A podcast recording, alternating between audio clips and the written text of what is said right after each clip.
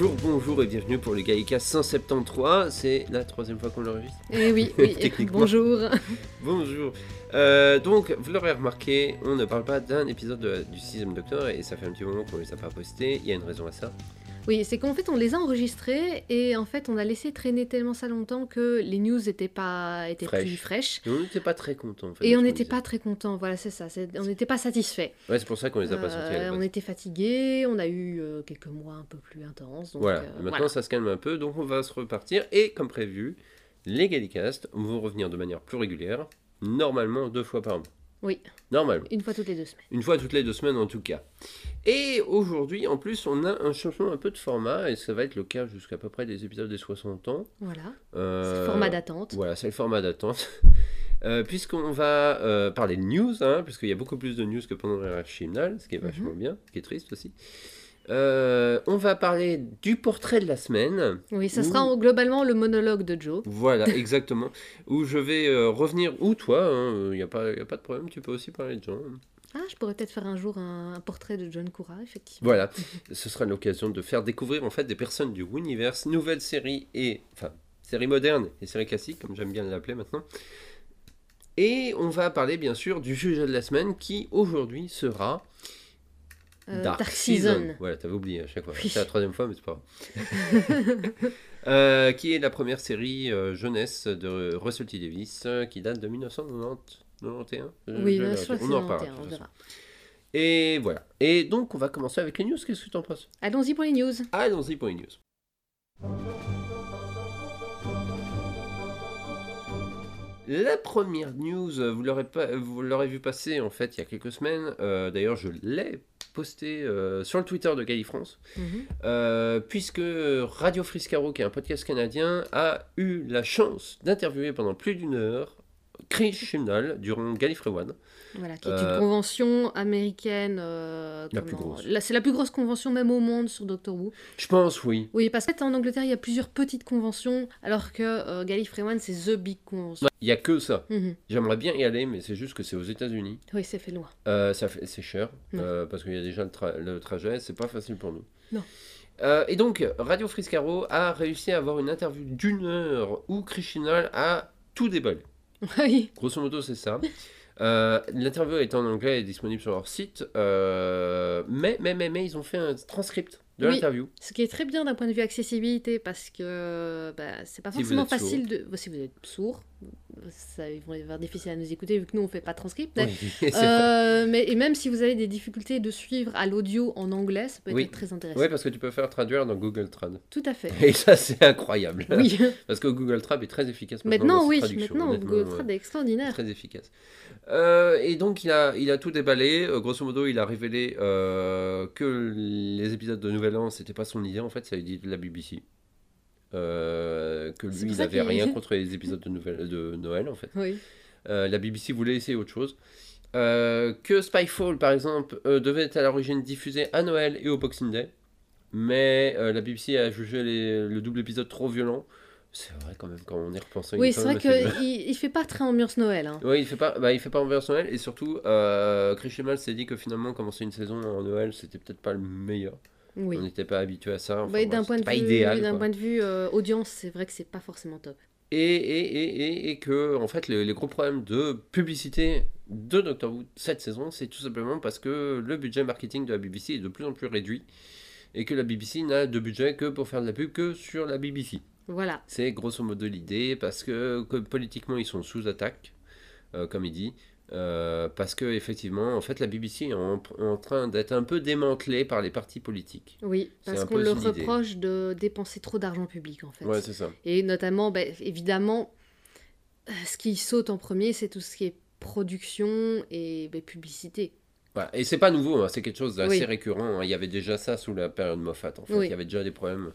Et grosso modo, il dit, par exemple, que lui, il avait des idées de spin-off, mais qu'il n'a pas pu le faire parce que le Mhm. budget n'était pas là. Voilà. Donc, je vous invite clairement à aller écouter euh, cette interview parce que, elle, euh, à mon avis, pour beaucoup, elle a permis de réévaluer Chris Chibnall. Oui. Euh, Oui, et puis en plus, il a toute une réflexion très intéressante sur le, sur le format série tel qu'il Ah est oui. actuellement. Ouais. Euh, notamment à cause des plateformes de streaming qui, a vraiment, qui est venu, vraiment venu bouleverser tout ça. On pense notamment aux séries américaines qui étaient souvent sur une vingtaine d'épisodes, 24 souvent. Et maintenant, euh, les séries de streaming sont repassées à 8 épisodes, 6, 8 Ouais, oui. épisodes. C'est c'est devenu euh, comment, des séries beaucoup plus ramassées avec beaucoup moins d'épisodes, un peu de remplissage. Et euh, Doctor Who en devenait presque une série avec des longues saisons par rapport à avant, en fait. Ouais, mais 13 épisodes, c'était déjà long. C'était déjà, c'est devenu long en fait, et en fait ils n'ont pas encore, ils n'avaient pas pris le rythme euh, que les séries ont actuellement. Ouais, c'est ça. Et Euh, du coup, ça sera peut-être positif. euh, Qu'est-ce qu'il pense sur Disney. Il pensait Bah, quelque en chose fait, de- pour lui, c'est une, c'est le- la marche à suivre, quoi. C'est, euh, une aubaine. Déjà parce que ça va être un peu plus libre pour la publicité. Oui. Il sait que Russell T. Davis, parce qu'il est au courant, il, il a discuté avec Russell T. Davis. Euh, je crois qu'il dit, euh, ou je sais pas, ou dans d'autres interviews, parce que j'ai écouté plusieurs interviews de lui, euh, je crois qu'il dit euh, qu'il avait demandé à Russell T. Davis déjà qu'il voulait pas voir la, la régénération. Oui. Mais il a dû le voir parce que justement à cause du Covid, la, la production de Power of the Doctor a pris du retard. Mhm. Surtout l'ajout de l'épisode supplémentaire euh, Legend of the Sea Devils. Euh, il révèle pas mal de trucs d'ailleurs sur cette période, mais en tout cas pour lui c'était la marche à suivre. C'est l'évolution normale quoi. Pour Oui. lui, il- Voilà, c'est ce qui, c'est ce C'est qui ce qui devait va arriver. sauver la série d'une certaine manière pour lui. C'était nécessaire. Parce que c'est vrai que honnêtement, euh, quand on, quand on intéressante. voit la saison 13 et euh, quand on voit un peu l'atmosphère qu'il y avait un peu cette période, on avait vraiment l'impression que c'était un peu l'enterrement en fait je trouve de Doctor Who euh, par certains En tout cas, dans son format tel qu'il est, Ouais. tel que la série moderne est actuellement. Ouais, donc euh, on, on va voir ce que ça va donner. À mon avis, ça va donner que du positif. Bref, allez écouter cette interview, elle est vachement bien si vous l'avez déjà pas fait. On va passer à une autre news. Oui, alors là, ce sera l'annonce du premier audio des 60 ans par Big Finish. Euh, on se souvient qu'il y, a quelques- il y a 10 ans, ils nous ont sorti Light at the End. Là, ils font encore mieux. Et là, ils Là, font un encore an mieux. Voilà, c'est ça. C'est qu'ils font vraiment tout un run Ouais. sur euh, le 60e anniversaire où le but, euh, je vais vous résumer enfin, la, la globalité du run, c'est euh, durant la première guerre du temps, non, la guerre du la temps, guerre du temps, oui. le docteur est blessé et est amené dans un hôpital où, au lieu de se régénérer, il reprend d'anciennes apparences. Voilà. Donc pour ce premier audio, ce qui s'appellera Once and Future Past Lives. Alors, en fait, Once and Future, c'est le, nom de tous les D'accord, oui, donc le run ouais. c'est Once and Future. Ouais. Et là, le premier audio, c'est Past Live, merci. Euh, ça sera le premier docteur qui apparaîtra sera Tom Baker en quatrième docteur. Euh, il sera accompagné par Sadie Miller qui interprétera Sarah James Smith, reprenant le rôle de sa maman, en fait, Ouais, puisque c'est voilà, c'est la fille de euh, Elisabeth. Elizabeth Sladen, merci. Euh, Gemma Redgraves reprendra euh, le rôle de Catherine Stewart qu'elle a déjà dans la série. Euh, et Ingrid Oliver reprend le rôle d'Osgood. Euh, alors moi je suis pas une grande fan d'Osgood, mais j'ai envie de voir ce que Big Finish pourrait en faire. Voilà. Alors donc, donc dans cette histoire, le quatrième docteur part en quête du moine. Ouais. Euh, on, a, on a déjà un casting pour le moine Non, je pense pas. hein. Euh, J'ai pas vu qui c'était. Ok. Euh, persuadé qu'il a un lien avec la dégénéra- dérégénération. Le moine est sur Terre et il a envoyé Sarah James Smith dans le futur pour rencontrer le unit moderne, Donc, Kate Stewart. donc Kate Stewart et Osgood. Euh, et elle est censée voler un artefact alien pour le moine. Le docteur va devoir contrecarrer à la fois une invasion alien et de se confronter au moine. Voilà. Euh, ça a l'air bien. C'est du big finish. hein, le scénario, Voilà. c'est typiquement du big finish, honnêtement. Voilà, c'est tout ce qui pourrait pas être fait en série qui est fait Oui, par Big Fi- ça. Voilà. Euh, à la fois, j'aime bien ce genre d'histoire et à la fois, je me dis quand même que Oui. c'est un peu spécial. Alors, la sortie est prévue en mai 2023, à la fois en CD et en dématérialisé.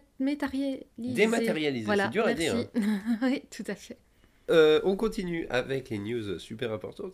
Euh, le 4 mars dernier, il y a eu la projection au BFI, au BFI de Londres, euh, de The Sea Devils, euh, histoire de la 9 saison de la série classique, Oui, parce que le coffret de la série classique de la saison 9 va sortir le 20 mars prochain, d'accord. que j'ai hâte d'avoir.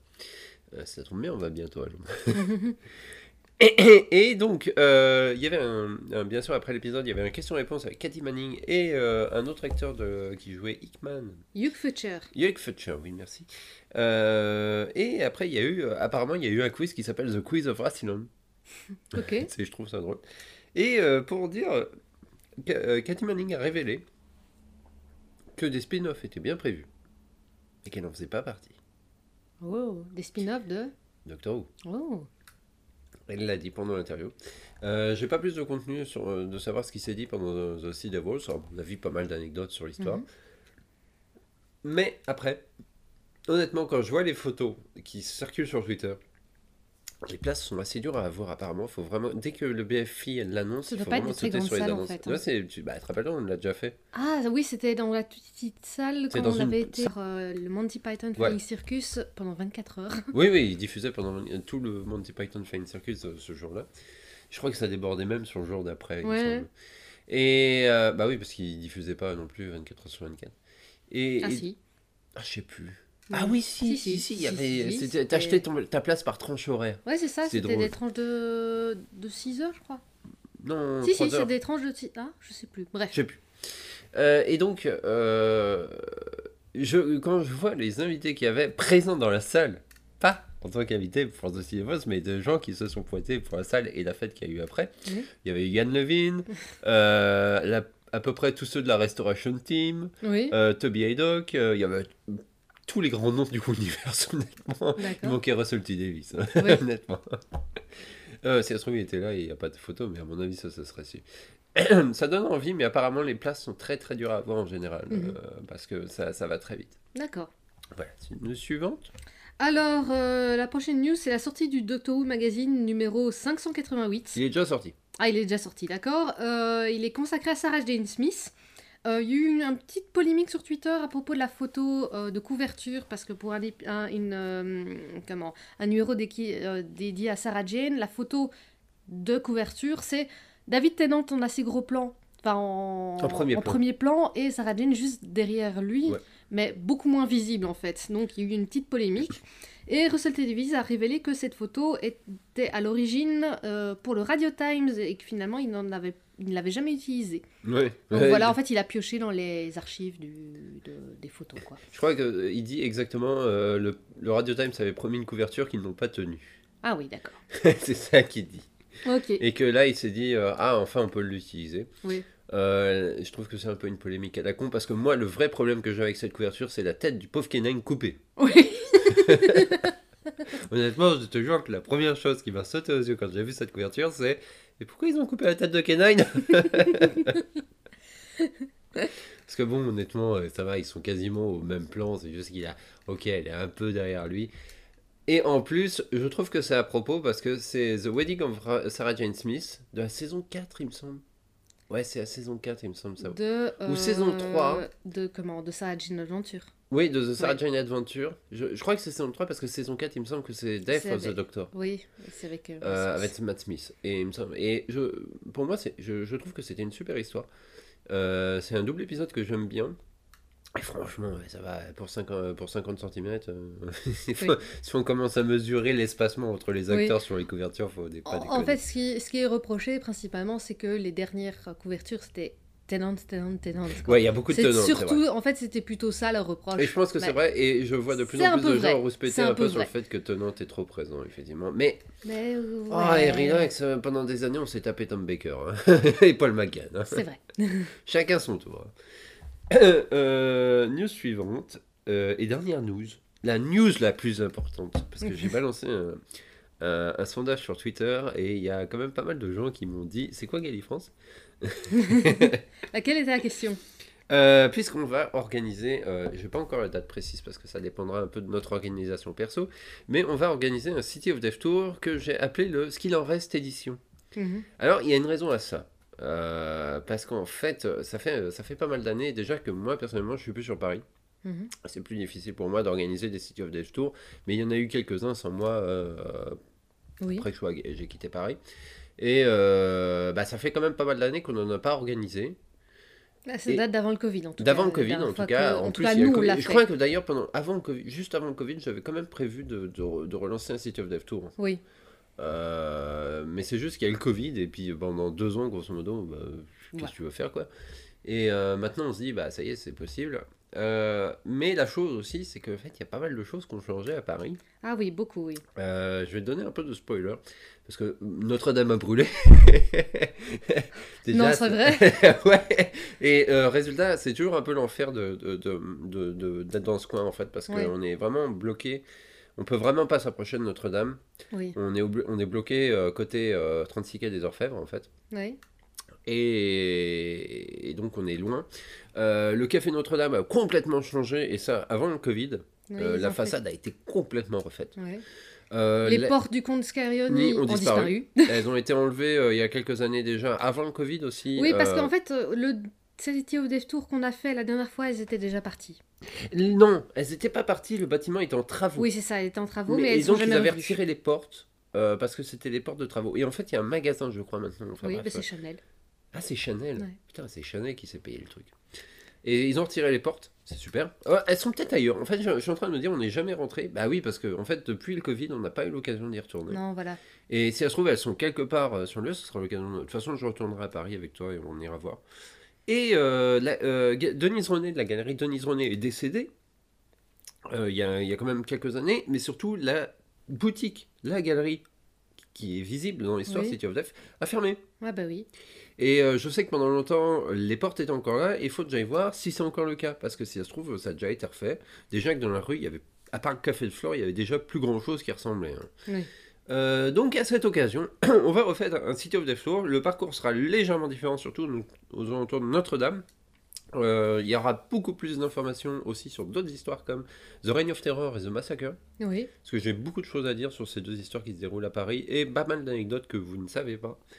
Et, et- et surtout, et surtout, ces choses qui vont vous faire venir, je suis sûr, on va aller dans deux lieux inédits, dans lesquels, un, où je n'ai jamais été dans un City of Death Tour, réellement, celui-là je ne l'ai jamais fait, c'est complètement inédit, et le deuxième, je n'y suis jamais allé depuis le premier City of Death Tour. Oui, tu ne l'avais fait que pour le premier. Voilà, et sachant que le premier, ce n'est pas celui avec Stephen Ricks, qui a été le tailleur maintenant euh, attitré de la nouvelle Oui. série. Ah, c'est vrai qu'il était venu au deuxième. Celui qui était venu en tenante. Oui, C'est pas le premier City of Death Tour. ok.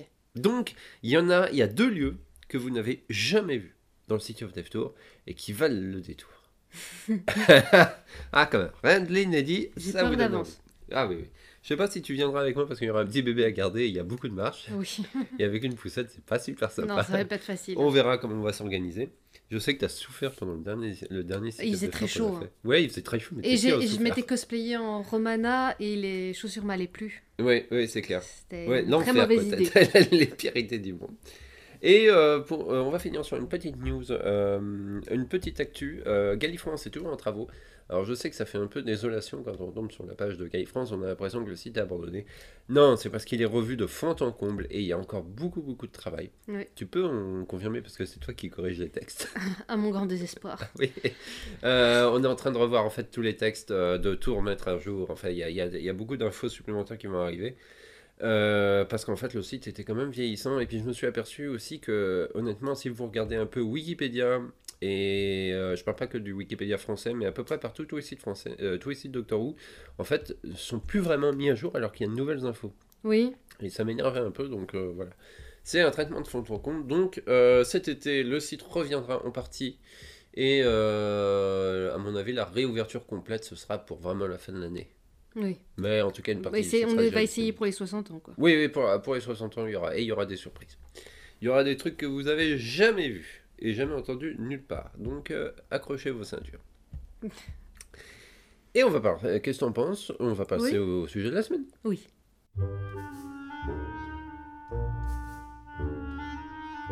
Alors aujourd'hui, dans le portrait de la semaine, on va parler du docteur Who Never, never Was.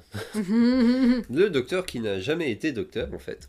Euh, Alors non, ce n'est pas mon cousin euh, qui rêve d'être Doctor Who, mais ce n'est pas le cas. Non, il s'agit d'un acteur qui s'appelle euh, David Burton. David Burton, vous en avez peut-être déjà entendu parler, puisqu'il y a, il a une page Wikipédia. Mhm. Euh, il a un documentaire, il fait partie d'un documentaire sur le DVD euh, de Inferno, euh, l'édition spéciale en fait Mhm. de Inferno. Il y a un documentaire supplémentaire dans le deuxième CD, enfin le deuxième DVD, qui parle euh, d'une période un peu spéciale en fait, puisque ça se passe dans les années 90, c'est-à-dire Doctor Who. en Et avant 89. le film. Et avant le téléfilm en fait. Oui. C'était la période avant que le téléfilm se lance. David Burton, en fait, c'est un acteur de pantomime. Un acteur de second rôle. Alors, tu peux m'expliquer un peu ce que c'est que la pantomime? Le pantomime, en fait, c'est un style théâtral qui est issu de la commedia dell'arte. Et euh, chez les Français, ça se rapproche plus du mime. Du Imagine- vrai mime. Du vrai mime, voilà. Imaginons le mime Marceau, par Ouais, exemple. Voilà. Donc ça, c'est du pantomime à la française. Mais le pantomime à l'anglaise est beaucoup plus proche euh, de tout ce qui est drague, en fait. Donc euh, de- du travestissement d'homme en femme et de femme en homme, d'ailleurs. Euh, et le principe est d'avoir des costumes extrêmement euh, voyants et Bariolés. bariolés et de faire des comédies burlesques en fait. Voilà, Ouais, c'est de la comédie burlesque. C'est souvent des classiques comme euh, la, belle, la Belle et la Bête, Aladdin. Voilà, ça, mais réécrit, aussi. Ouais. réécrit pour être comique et surtout c'est constamment réécrit c'est pas t'as pas un grand texte qui après est joué pendant 500 ans non c'est euh, c'est à chaque fois c'est réactualisé avec l'actualité des blagues qui sont euh, récentes ce genre de choses par exemple on a on a été regarder deux trois extraits de pantomime il y en avait un avec euh, John Barrowman En pyjama. en tardif. pyjama tardis, qui fait une blague sur le fait qu'il sort Du placard. Donc, euh, donc voilà, c'est ça. C'est pas forcément. C'est il y a aussi un peu d'improvisation et de surjeu, beaucoup de surjeu. voilà, et des costumes très intenses. Oui, euh, ça en fait, euh, apparemment, c'est aux alentours de Noël. Oui. Et j'aimerais bien en aller, voir, aller Oui. en voir une au moins. une Et euh, comment c'est surtout le public visé est jeune. Et la famille, en C'est la famille en fait. famille, voilà, c'est pour toute la famille, enfants admis, tout ça, parce que il n'y a rien de sexuel en fait. Bah, euh, Euh, dans ce- bah, on dit ça, je dis ça, je précise ça parce qu'il y a toute cette polémique actuellement euh, avec les spectacles de drague et pour les les enfants, enfants. ouais, en Angleterre, il y a un gros problème. en Angleterre, euh, aux. États-Unis, tout ça, alors que euh, justement, ce sont des spectacles faits exprès pour que ça n'ait rien de sexuel ou quoi Ouais, que ce ça, soit. c'est- juste une performance. C'est bon bon enfant, enfant et ouais. tout. Et c'est finalement le pantomime, c'est un peu ça aussi. Bah, c'est l'évolution de la comédie dell'arte. voilà, Je sais c'est pas ça. si tu l'as dit en fait. C'est oui, c'est, je l'ai c'est dit, et aussi ça, c'est l'évolution du, du, du fait que pendant très longtemps, les femmes n'ont pas pu monter sur scène et c'était des hommes qui jouaient les rôles de femmes Exactement. et de manière parfois très exagérée. Euh, du coup, euh, comment c'est c'est pour ça euh, que c'est une polémique qui est un peu pas trop raison d'être parce qu'on fait ça depuis des siècles en fait. Oui, Euh, c'est à partir du moment où le, le spectacle n'a pas de contenu euh, choquant, sexuel, ou voilà, il n'y a pas de problème. Et dans le, cas, dans le pantomime, c'est vraiment à destination, c'est familial. c'est familial. Voilà. Il y a un peu des blagues un peu sous la, sous la ceinture. Ouais, mais pas va. tellement en fait. Bah, ça a l'air bien, ça a l'air bon enfant quoi. Ben voilà, c'est ça, ben, John Barrowman qui sort du placard, placard, c'est bah, drôle. c'est drôle. Voilà, Ouais. c'est pas. les gamins vont passer, ça va leur passer au-dessus de la tête. Il, mais il va pas, vont- c'est pas dans ce genre de truc que, le, que John Barrowman va, va faire une blague trop non plus. Je sais pas, c'est sais John Barrowman. c'est hein. John Barrowman, ouais. Euh, bref, euh, donc euh, c'est c'est vraiment l'acteur, euh, c'est pas un grand acteur. Ça- ça Oui, on, on reparle, on reparle de, de Jo- de David Burton, ouais, ouais, pas de John Barrowman. Euh, mais euh, euh, David Burton, en fait, c'est un acteur qui, maintenant, je dirais pas fait. Enfin, il y a une petite polémique autour de lui. En fait, il y a une espèce de, de flou. Alors, pour revenir un peu euh, sur l'anecdote, en fait, c'est que dans les années 90, euh, il a fait un peu la, euh, quelques, quelques unes de presse où on annonçait Mhm. qu'il était le nouveau docteur Voilà. Il le huitième docteur, qui serait le huitième docteur, à tel point qu'il a été vu dans une ou deux fêtes avec une voiture euh, qui lui avait été prêtée par un garage, une Proton exactement, je ne sais pas de quelle marque exactement, je crois que c'est Ouais, je vais jeter un. Ou c'est Ford, je ne sais jamais, sur lequel il y avait marqué David Burton is the new doctor, Et le nom du garage, évidemment. avec le nom et le numéro de téléphone du garage. et euh, en fait, c'est depuis, ça avait fait la presse, euh, on en avait parlé euh, dans quelques fanzines à l'époque, euh, dans, notamment le dans Doctor Magazine, dans Gallifrey Guardian. En automne 91, on en avait parlé, il y avait eu un petit article là-dessus. Bah, et c'est une marque. oui, c'est Proton. Ah oui, c'est une marque, la Proton. D'accord, c'est un modèle de Proton. Je pensais que c'était euh, le nom de la vo- le modèle de voiture, mais non, c'est une marque. C'est une marque anglaise, à mon avis.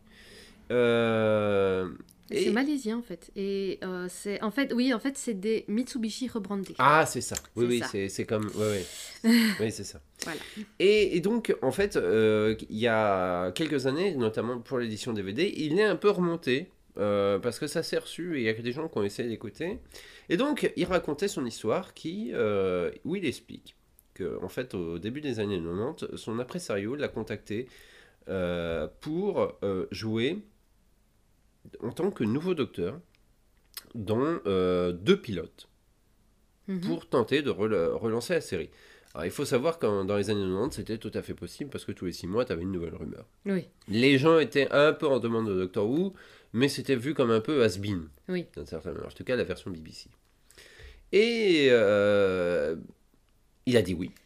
Il aurait tourné ces deux pilotes, en tout cas un. C'est lui qui le dit. hein. C'est lui qui le dit, mais ce n'est jamais sorti.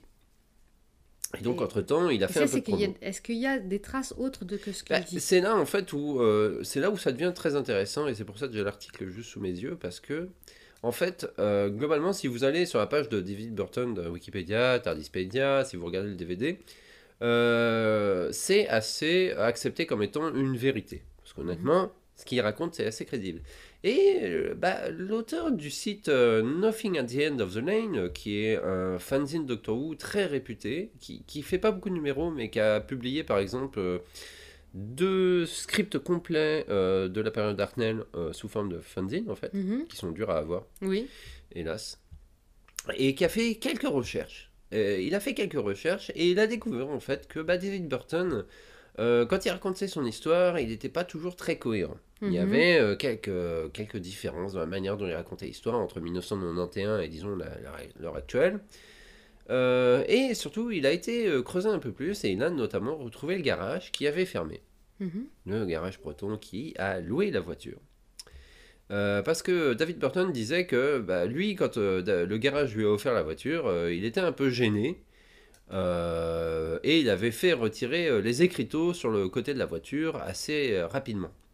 Et en fait, euh, l'auteur de, de Nothing at the End of the Lane, dont je ne connais pas le nom de- du propriétaire du, Du site. du site en fait. Je, je pense que je le connais, mais je, le l'associe pas.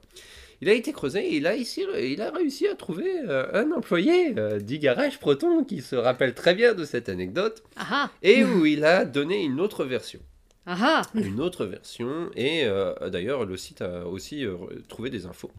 Ce qu'il faut savoir que David Burton, euh, c'était aussi un piégiste dans un journal à l'époque qui parlait de voitures, entre autres. Il parlait d'un peu de tout. Il avait sa propre colonne, en fait, qui s'appelle Between the Lines. Et j'ai vérifié. hein. J'ai réussi à retrouver aussi des, des- des extraits de ce Oui. journal. Donc, effectivement, il, écrivait de temps en temps dans le journal.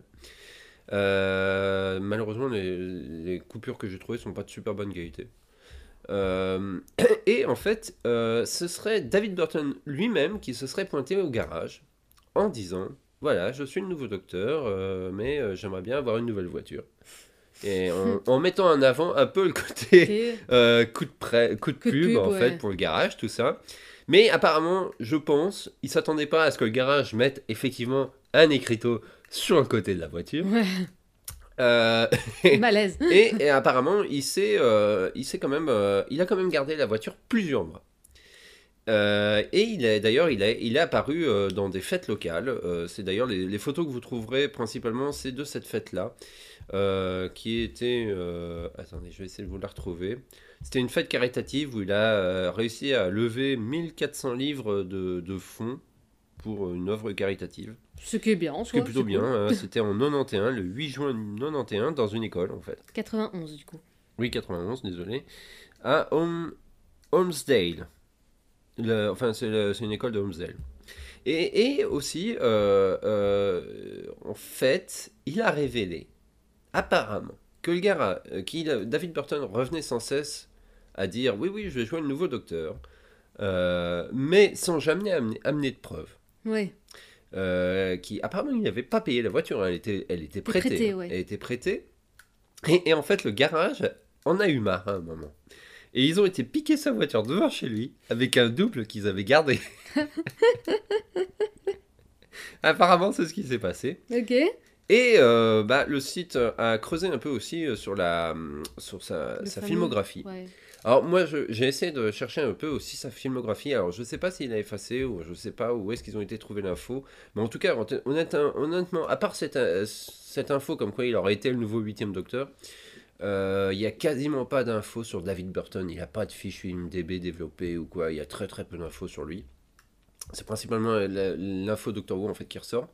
Et apparemment en fait euh, son CV est un peu gonflé avec un peu des conneries parce que il, il- il, il mettait euh, apparemment qu'il avait joué dans pas mal de séries avec des rôles nommés. Et quand tu regardais l'épisode, apparemment le personnage c'était euh, le, le gars qui était dans le bar euh, comme figurant et il avait même pas de nom quoi.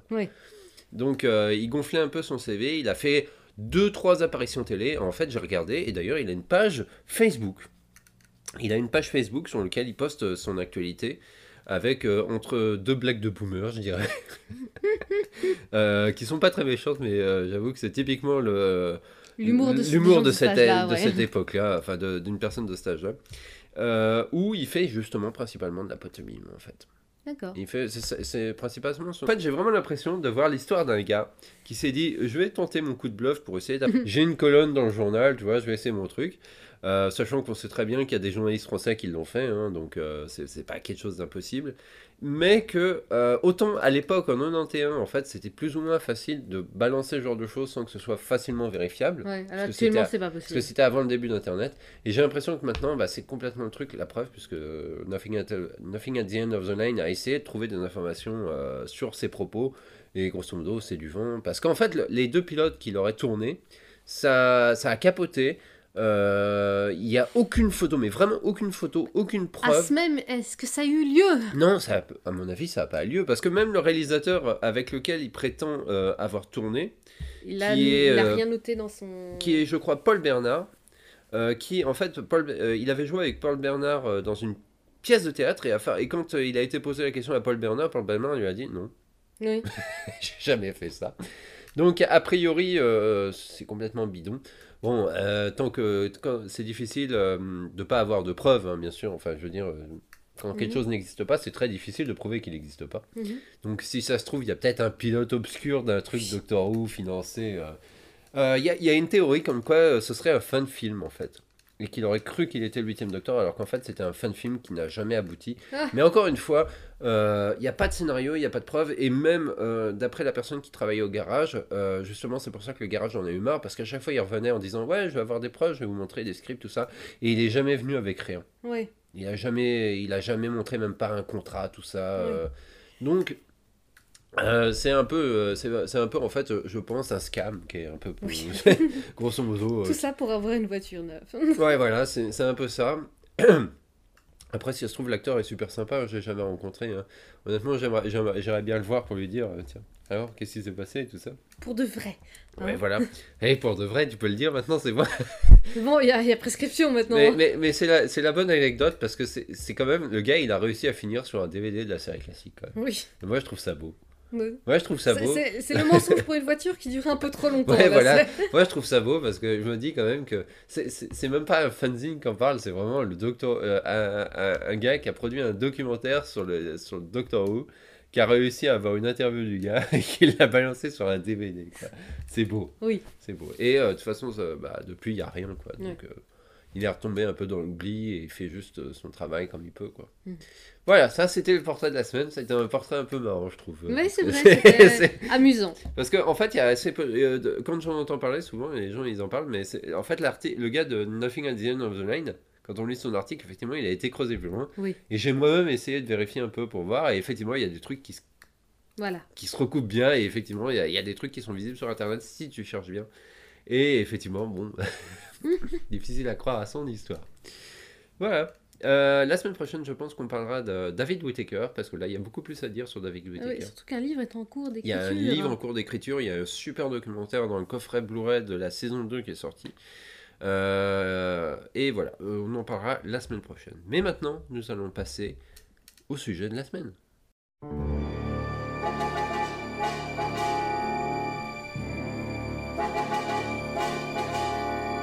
Le sujet de la semaine est la série Dark Season de Russell T Davies, qui, euh, à première vue, n'aurait rien à voir avec Doctor Who, mais si, en fait, on va en parler.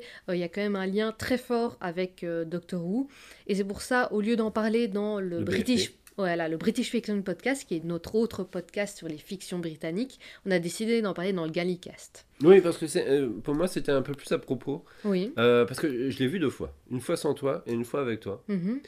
Euh, et au départ, je, euh, je sais que t'étais pas- quand, quand je cherchais le DVD, t'étais pas convaincu en fait. Enfin, je sais pas, je, je pense que Ouais. Tu voyais ça comme une série comme un peu obscure, un peu bizarre. Oui. Surtout quand on voit la jaquette du DVD. Mhm. La jaquette du DVD qui donne pas envie. Non, c'est vrai. Euh, et quand tu l'as vu, Oui. Tu t'es dit ah oui d'accord. Oui, oui, voilà, c'est ça. C'était voilà. Il y a On- pas de doute. Ce, dont on va vous parler, vous allez comprendre assez rapidement. Euh, alors déjà, là, on revient euh, dans les années 90. 90, 1191 du coup, euh, comme un peu l'histoire avec David Burton. David Burton. Exactement. Même Voilà. période. Même période, voilà. Et donc, il existe un DVD ça, Oui, il existe en DVD. euh, alors en fait, Pas facile à trouver. Hein. ah oui, c'est ça le problème. C'est qu'en fait pendant des années cette série, elle a été diffusée quoi Elle a été diffusée trois fois dans- sur la BBC. Mhm, Elle a eu toujours du succès. mhm. Six épisodes, mini-série, euh, euh, tournée comme du Doctor Who des années Mhm. 90, enfin 80. Euh, scénario euh, de Russell T. Davis entièrement, euh, parce qu'en fait à cette époque-là, il travaillait dans le département enfants. Oui, jeunesse. Jeunesse, en fait. ouais. Il travaillait sur des émissions jeunesse. Et euh, en gros, tu avais ses collègues qui étaient en train de lui dire Bon, ce que tu écris, c'est un peu plus. euh, c'est un peu plus haut, que c'est enfin, c'est un peu mieux que ce que. Que la ce- jeunesse, ce à- quoi. ce à- non, ce à quoi c'est destiné en fait. Oui, Et il- tu voyais, en fait, apparemment, ses collègues voyaient que sa, quali- sa qualité d'écriture était meilleure que sur, sur quoi il travaillait. Quoi. Non, c'est pas une question de qualité d'écriture, c'est euh, public cible plutôt. Ouais, ouais, il ciblait un autre public. Enfin, ouais, Ouais. il avait des, des, des blagues un peu plus adultes. Et en fait, euh, bah, il y a un moment où il a eu une idée euh, qui s'appelle Dark Season, mais enfin, ça s'appelait pas euh, comme ça au moment où il l'a créé. Et bah, il a eu deux occasions. Il l'a proposé à la fois à, à la Granada, Mhm, qui est donc fait partie du réseau ITV, mhm. Et à la BBC. La Granada était intéressée, mais voulait faire pas mal de modifications. Euh, et la BBC a dit Banco. Oui, vas-y. ça a l'air intéressant, on veut le faire.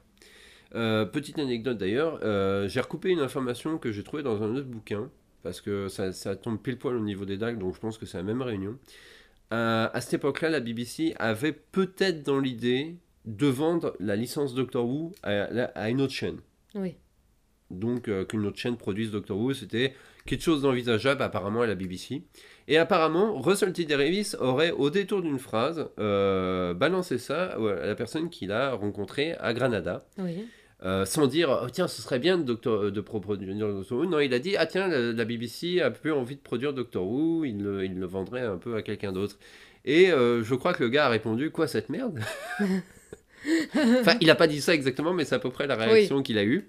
Et donc, tu as Russell T. Davis qui apparemment s'est dit Ouais, effectivement, c'est de la merde intérieurement, connard. Et donc, euh, il s'était proposé en plus à cette époque-là à la BBC pour relancer Doctor Who, la BBC qui n'a pas voulu non plus. Mhm. Et euh, bah, il a réussi à, euh, disons, à, à lancer son projet Dark Season et il l'a proposé à un autre producteur qui, en fait, y, il y avait un trou. Il y avait euh, une série, une, une série jeunesse aussi qui avait un trou de production, euh, tout ça. Et donc le producteur de cette émission a décidé de produire le truc de Russell T Davies pour combler. Pour combler, voilà, Voilà. pendant six semaines. Donc ouais, c'est ça, c'est tout. Et donc ça a donné Dark Season. Et euh, bah, tu vas essayer de le résumer un peu parce que Mhm. je pense que tu t'en rappelles un peu. Oui, j'ai juste un problème avec les noms des personnages. Alors y a, on a, on a Marcy, Marcy, Ben, Ben, et euh, non non Marcy, Tom et Rit. c'est ça. Ah oui pardon, désolé. Euh, donc nous suivons euh, trois adolescents qui vont euh, au collège. Oui. C'est plus ou moins des collégiens. hein. Ouais c'est des collégiens. Voilà, qui vont au collège dans une petite ville anglaise, euh, un peu banlieue, un peu, un peu normale, quoi. Euh, et il commence à se passer des choses étranges à la fois dans la ville et dans l'école. Dans le premier épisode, nous avons... En fait, il y a deux histoires séparées sur ces six épisodes, à chaque fois de trois, trois épisodes chacune. Euh, dans la première histoire, nous avons euh, des... des euh, comment, computers, des, ordinateurs, ordinateurs. qui sont offerts gratuitement à toutes les, tous les élèves. Ouais. Attention, 1991. Hein. Oui.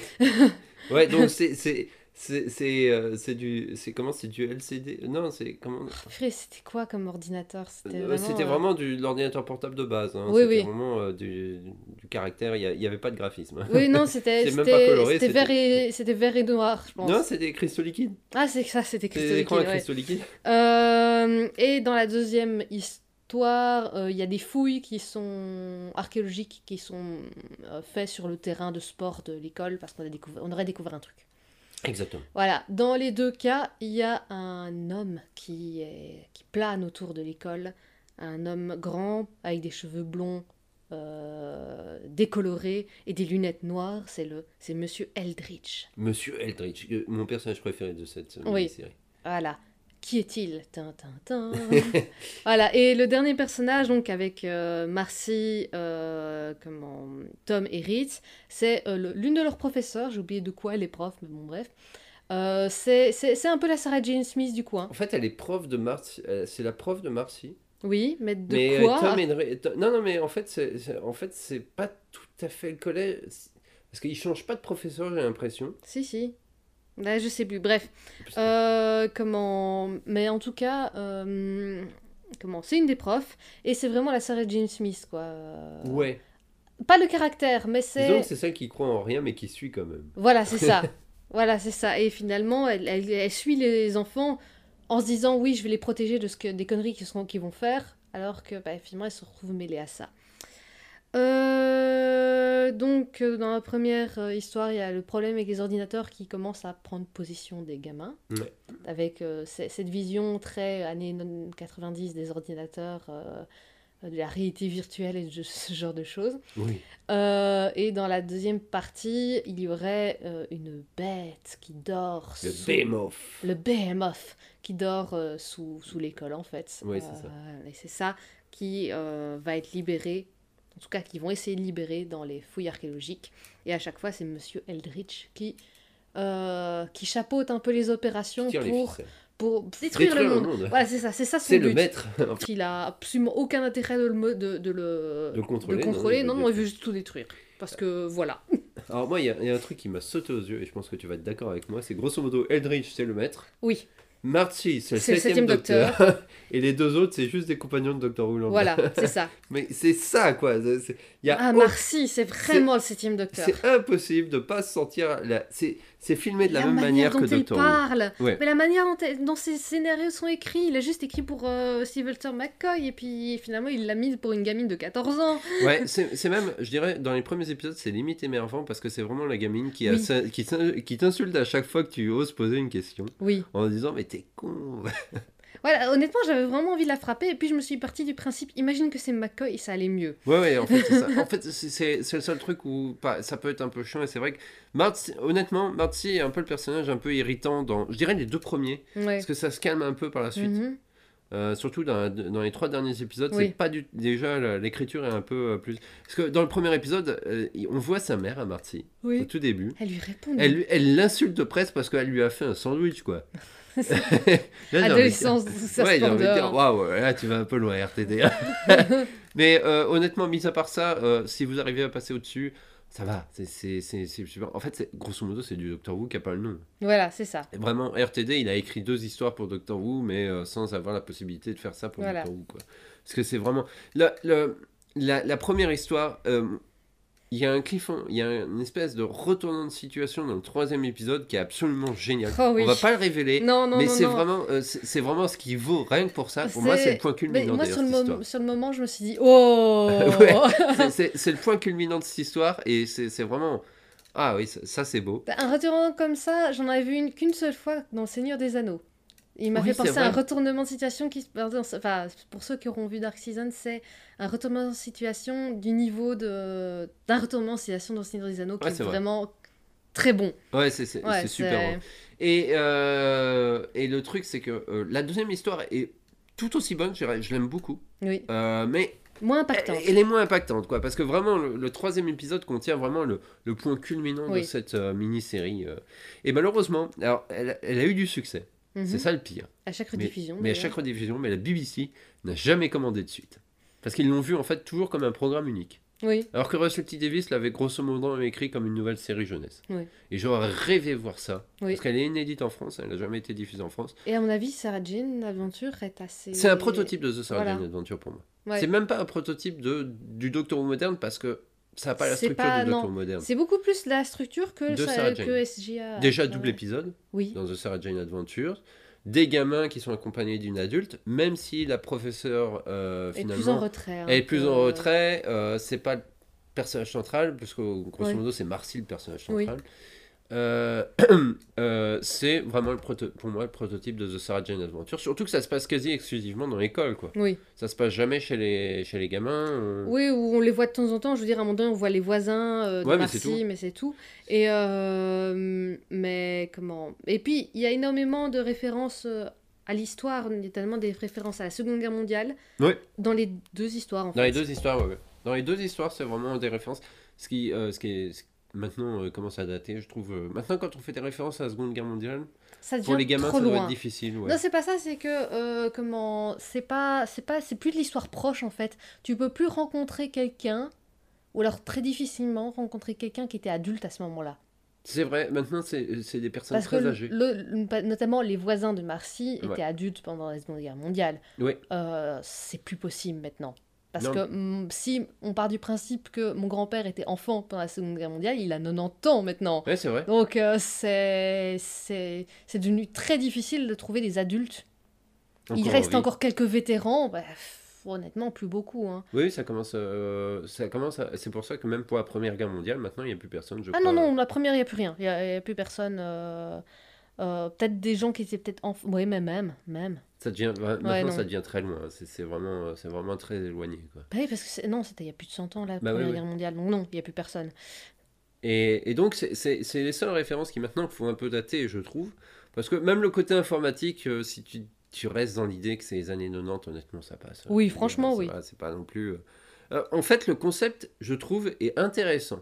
Parce qu'il y a, y a ce côté cliché, parce que c'est vraiment une série classique produit, hein, c'est-à-dire des décors euh, en carton-pâte. euh, Pas si mal, mais bon, Ils sont, on voit, on que c'est des décors. Ouais, ouais, on voit que c'est des décors, surtout le, le, le, le QG, tu sais, que tu vois dans la première histoire. C'est, Oui. euh, c'est sombre, les, les écrans, tu vois que c'est des télés cathodiques euh, Ouais. sur lesquels les gens ils font semblant de taper, hein, grosso Mhm. modo. Ah, ils- non, ils ont même pas, ils ont même pas de clavier en fait. hein. Bah si, il y a- il y a quelques claviers, mais c'est vrai Ouais. que... Et, mais le truc qui est assez marrant, tiens, quelque chose que tu pas remarqué, mais il y a des effets sonores qui viennent du film Alien. Ah dans non, cette je m'en base. étais pas rendu compte. C'est à chaque fois que je l'entends, ça m'é- ça m'éclate parce que je me dis, ouais, ça, ça vient d'Alien, c'est la musique aussi.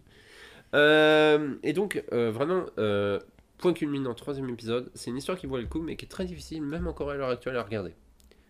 Parce que, en fait, le DVD était la première fois que la série était disponible en support vidéo. Mhm. Parce que la série n'est jamais sortie en VHS. Malgré son succès, il y a eu une seule novélisation à l'époque Mhm. qui regroupe bien sûr les six épisodes.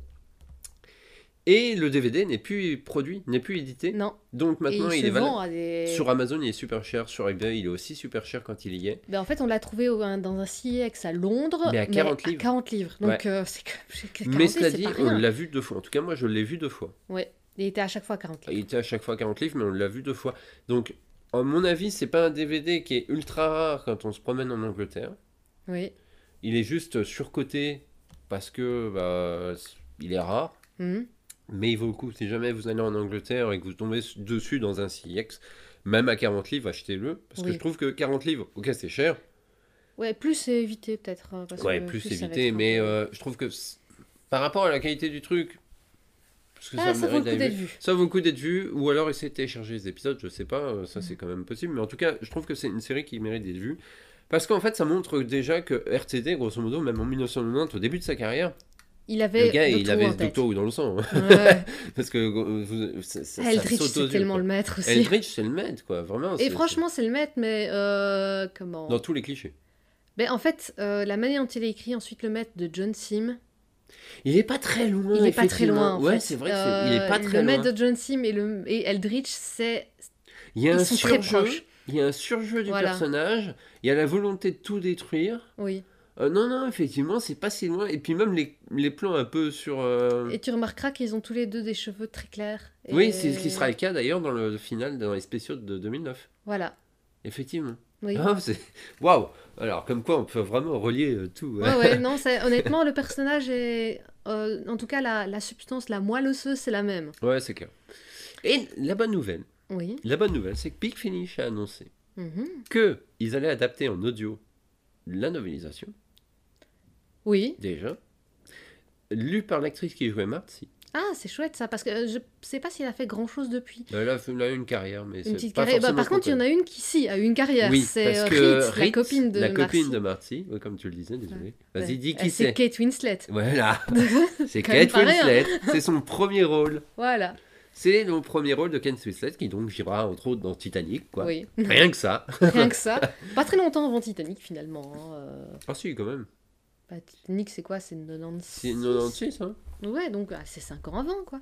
Ouais, Donc euh, le temps de quitter l'adolescence, c'est de devenir une jeune femme, quoi. ouais. Elle a vachement changé entre. entre- entre- Oui. Ouais, euh, parce que c'est vrai que si tu. 97 en fait. Ouais, euh. 97. Ouais, quand même. hein. Mais c'est vrai que si tu sais pas que c'est Kate Winslet, en fait, tu captes pas. Non, non, Parce qu'elle a, elle a, elle a quand même physiquement, elle a quand même changé, quoi. A- on voit qu'elle a grandi, quoi. voilà. Et il faut, faut, faut- bah, faut bien commencer quelque part. Ouais, c'est clair. Euh, et donc, euh, il n'y a pas que ça. Parce que RTD a aussi annoncé que les scénarios qu'il avait écrits pour les potentielles suites, Oh il allait les faire avec le cast d'origine chez Big Finish. Oh Donc il va y avoir enfin une suite. Oui, casse d'origine, genre, ils vont ramener Kate Winslet? Ouais, C'est vrai? Elle a été annoncée. Non. Oh purée Ah, mais c'est cool de sa part, parce que Elle je veux dire, annoncée. je veux dire ça, ça reste une, une actrice qui, est quand même, qui a quand même une carrière, donc pourquoi? Enfin, je veux dire, euh, on, peut- on peut se dire qu'elle va, qu'elle va pas revenir pour un audio. euh, Bah finalement si. Euh, et je pense qu'en fait elle a un bon souvenir. Je pense qu'elle a un bon souvenir. mhm. Euh, donc c'est quand même vachement bien. Je trouve. J'ai hâte que ces... Je pense que je vais les acheter dès qu'ils vont sortir. je, je veux écouter la suite. oui. Pardon. Ouais, je vais écouter la suite. hein. Surtout qu'apparemment, il avait une histoire de, de fête foraine. Enfin bref, il y avait, il, a- il- à mon avis, il, il avait déjà plein d'idées. Et, c'est parti pour être du bon, quoi. Oui. Elle est, elle, est, elle est quand même dans le dernier Avatar, hein, Oui, vrai. Donc c'est pas, c'est- pas qu'elle est en fin de parcours et qu'en fait elle veut, se- non, non, elle- si elle, si elle revient, c'est qu'elle a envie. Et peut-être qu'elle a lu les scénarios et qu'elle a dit ah ouais, allons-y. Voilà, la preuve, hein, je te mets le site qui, ça va, appeler- qui va s'appeler Legacy Rising, Oh, starring. Kate Winslet et Victoria Lambert dans Marcy. Merci. Ouah, ça c'est la classe. Ouais. J'avoue que c'est la classe. Ouais, ça c'est beau. Et, euh, et attention au niveau des scénaristes qu'on travaille dessus, donc on a Tim Foley, Chris Chapman, James Goss et Russell T. Davis. Mhm. James Goss qui est aussi un habitué. hein. Oui. Les autres aussi, je pense d'ailleurs. Et euh, au niveau du cast, je vais regarder un peu si. Ouais. Alors, Kate Ben Winslet. Chandler, ah, mais c'était déjà, c'est Tom, c'est Thomas. Donc, a- donc, ouais, tout euh, le monde. Attends, est-ce qu'il y a. Grande personne revient en Monsieur Eldritch? Ah c'est lui? Oui Ah mais c'est là qu'ils ont vraiment tout le monde quoi. Là, on est en train de fan. euh, ouais, ouais. Ah, mais là, tu sais quoi, tu sais quoi, je- j'écoute pas souvent, et ceux-là, je vais les acheter, je vais Ah, les écouter. Parce que c'est vraiment dire euh, à quel point on a vraiment apprécié Dark Season. Ah oui, oui, c'est vraiment. Euh, Je, je vous jure, si, c'est dommage qu'il n'y a pas de sous-titres, il n'y a pas de fansub. Hmm. Je connais pas de fansub de cette série, je Non. pense pas. Et, et je pense que. Ouais, attends, je vérifie si c'est bien lui, mais normalement, ouais, c'est bien lui. Oui, c'est lui. Hein. Oui, oui, c'est lui. Eldritch. Ouais, c'est lui, ouais. c'est lui. Donc c'est bien. Ah, il revient, monsieur Eldritch. Ah, Mhm. c'est bien. Mhm. Euh, euh, c'est vraiment. En fait, c'est la série Doctor Who des années 90 qui n'a jamais eu lieu. Ouais. Ouais. Vraiment, pour moi, c'est vraiment. ça et ça, en fait, ça, ça a encore l'esprit série classique, et il y a des éléments qui arriveront avec la nouvelle série parce que c'est du Voilà. RTD et que c'était des RTD quoi. Et c'est vraiment dommage que la BBC n'ait pas sauté dessus parce que ça aurait été typiquement le genre de série qu'on ait retrouvé dans, sur Antenne 2, enfin sur, euh, sur Oui. France 2 ou sur euh, la 2, enfin non, Ouais. dans, qui, dans- comment ça s'appelle ton émission déjà? Ah, ici blabla. Ici oui, Blabla, euh, en, typique- Belgique, ouais, oui. voilà, ça. Parce que c'est effectivement, elle aurait franchement pu passer en, en fin d'émission parce qu'il y avait toujours une gradation. et Ça commençait par Choupi, ça terminait toujours par une série obscure néo-zélandaise pour adolescents. Donc, Souvent, ouais. donc euh, c'était franchement et des anglaises aussi. Ouais. Donc franchement, elle aurait pu être dans ici blabla. D'ailleurs, ça m'étonne même qu'elle n'y ait pas été.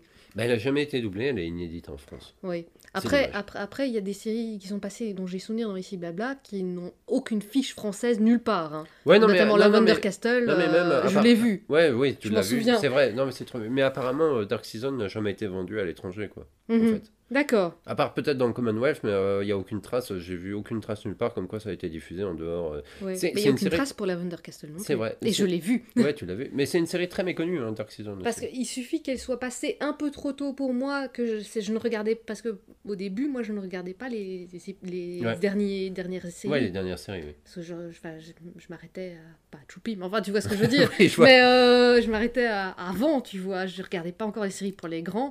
Mais euh, et vu qu'elle date quand même déjà de 91, Oui, oui, oui, bah oui. franchement, c'est possible parce que c'est vraiment, c'est vraiment le genre de truc qui passait. Mais, mais on pourrait vraiment pas savoir les- quel VF parce que euh, il faudrait trouver quelqu'un qui travaille à la RTBF qui aurait une liste quelque part.